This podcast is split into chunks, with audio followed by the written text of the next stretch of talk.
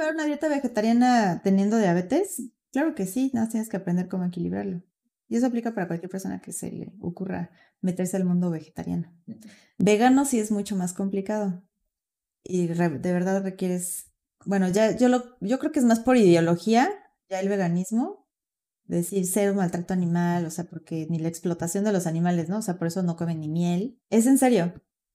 O los lácteos, por ejemplo, no los consumen porque si es una explotación de las vacas, de estar generando en exceso todo el ciclo de gestación, ta, ta, ta, para que todo el tiempo esté produciendo leche, sacar la leche y los quesos y todo. Entonces, es no nada más matar animales, sino la sobreexplotación animal. Por eso es nada derivado de animal.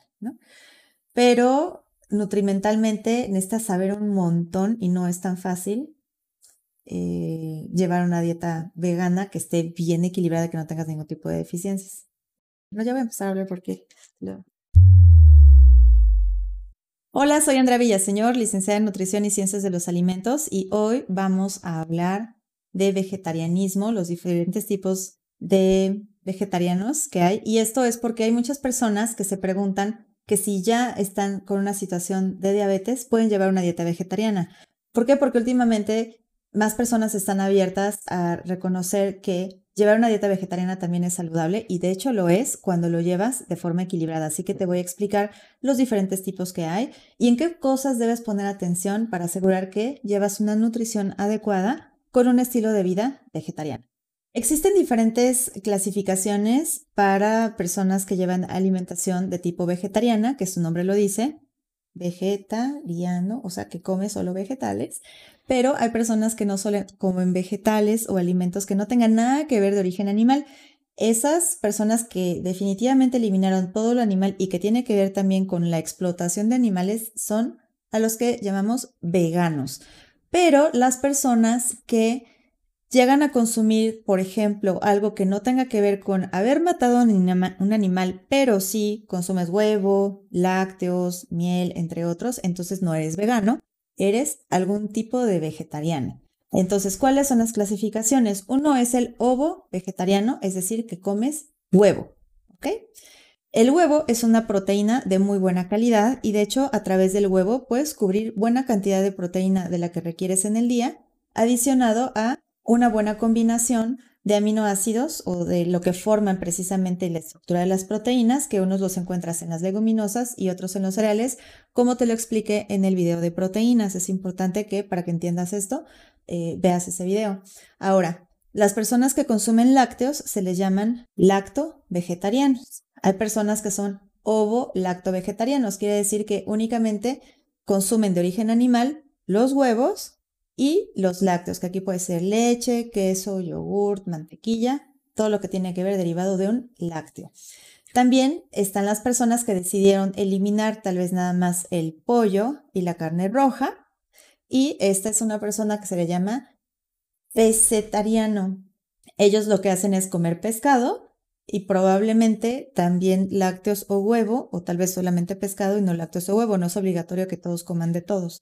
Y hay una nueva clasificación que se llama flexi, ¿no? Flexitariano, que estos son personas que decidieron eliminar lo que tiene que ver de origen animal en su día habitual pero tal vez porque van a una reunión o les ofrecieron algo o no hay otra opción, si llegan a consumirlo. Entonces identifica de repente en cuál estás tú, porque hay personas que eh, de repente llegan a consulta y me dicen, es que yo ya no, soy vegetariano, ya no como carnes, o les pregunto, ¿qué carnes comes? Y me dicen, no, yo ya no como carne, porque decidieron eliminar la carne roja, pero la carne blanca también sigue siendo carne, ¿sí? El pollo, el pescado también es carne. Entonces, por eso es importante que verifiques si realmente quitaste las carnes, tiene que ver con prácticamente nada que tuvo ojos, o sea, ningún animal muerto. Cuando quitas todos los animalitos muertos de tu alimentación, puedes entrar en alguna de estas clasificaciones de vegetarianismo. Ahora, ¿puedes llevar este tipo de alimentación si estás presentando diabetes? Claro que puedes llevarlo. De hecho, también se puede llevar una alimentación muy equilibrada. Lo importante es aprender a combinar esto para evitar el solamente comer cereales o carbohidratos, porque es muy frecuente que personas de repente llegan a consulta y dicen, bueno, lo que pasa es que yo intenté eh, la dieta vegetariana, pero me dio anemia, se me subieron los triglicéridos, se me subió la glucosa, y eso es porque solamente estaban poniendo atención en no comer carne, y entonces lo que fuera menos carne. Y es frecuente ir a, la, de repente a restaurantes que dicen que es comida vegetariana y me ha tocado ver cómo te ofrecen em, una sopa de pasta o tal vez con un poquito de vegetales, arroz y tal vez unos tacos dorados de papa. Y entonces si recordamos el video de los cereales y de los grupos de alimentos, de las guías de alimentación, pues la pasta, el arroz, la tortilla, la papa, todo entra en el grupo amarillo de carbohidratos. Por lo tanto, si tú comes en exceso eso, se van a subir los triglicéridos, va a aumentar tu porcentaje de grasa, especialmente visceral, probablemente va a aumentar tu nivel de glucosa. No hay un adecuado aporte de proteínas, entonces sí se puede presentar una pérdida de masa muscular y como lo explicamos en el video de proteínas, pues también es muy importante las proteínas para evitar la anemia. Entonces, el consumo de diferentes vegetales tienen que ser muy variados para asegurar los consumos adecuados también, por ejemplo, de hierro, para evitar una anemia, porque la carne roja era la principal fuente de hierro. Entonces los vegetales verdes, en este caso, son de los más ricos, pero no solamente es el hierro, también requiere ácido fólico, que por ejemplo están los frijoles, pero los frijoles también tienen otros eh, tipos o fracciones de proteínas o de aminoácidos específicos. Eh, también necesitas vitamina C, entonces todo eso requiere tu cuerpo para evitar una anemia. Por lo tanto, a través de una dieta vegetariana sí se puede corregir una anemia, sí se puede evitar, pero por eso es bien importante que aprendas cómo hacer esas combinaciones, que eso, por supuesto, lo podemos adecuar en tu consulta si tú quieres empezar a llevar un tipo de alimentación de esta cualquiera de estas clasificaciones, ya sea ovo, lacto vegetariano o totalmente vegano. Sí se puede, pero es muy importante que pongas atención y que aprendas. No nada más se trata de eliminar a los animalitos eh, muertos, sino que sepas cómo combinar todos los demás grupos. También hay que evitar el consumo excesivo de otro tipo de azúcares o de grasas procesadas. Simplemente es asegurando, así como está esa guía de alimentación de la que hemos platicado, que metas proteínas dentro del grupo de leguminosas, de las semillas, nada más cuidado porque las semillas son grasa con proteína, pero es mucho menor la cantidad de proteína, así que el hecho que te comas un puñito de nueces, eso no va a cubrir la cantidad de proteína que requieres. Y una de las principales deficiencias en la dieta vegetariana puede ser precisamente este grupo de proteínas. Así que simplemente es importante que aprendas qué, cuánto, cómo puedes hacerlo. También hay suplementaciones eh, en polvo, que son, por ejemplo, de origen de chícharo, de soya, que también son muy buenos y con eso podemos cubrir lo que requieres en tus actividades diarias, también para asegurar un buen mantenimiento de masa muscular, que no la vayas a perder. Entonces, puedes llevar una excelente dieta si aprendes lo que requieres de acuerdo a tus actividades. Pues ya. Sí, es que en el colágeno hay un montón así que es que el cabello se me rompe y voy a comprar un colágeno. ¿Para qué? O sea, el colágeno para mí es tirar el dinero a la basura. Así, así, así.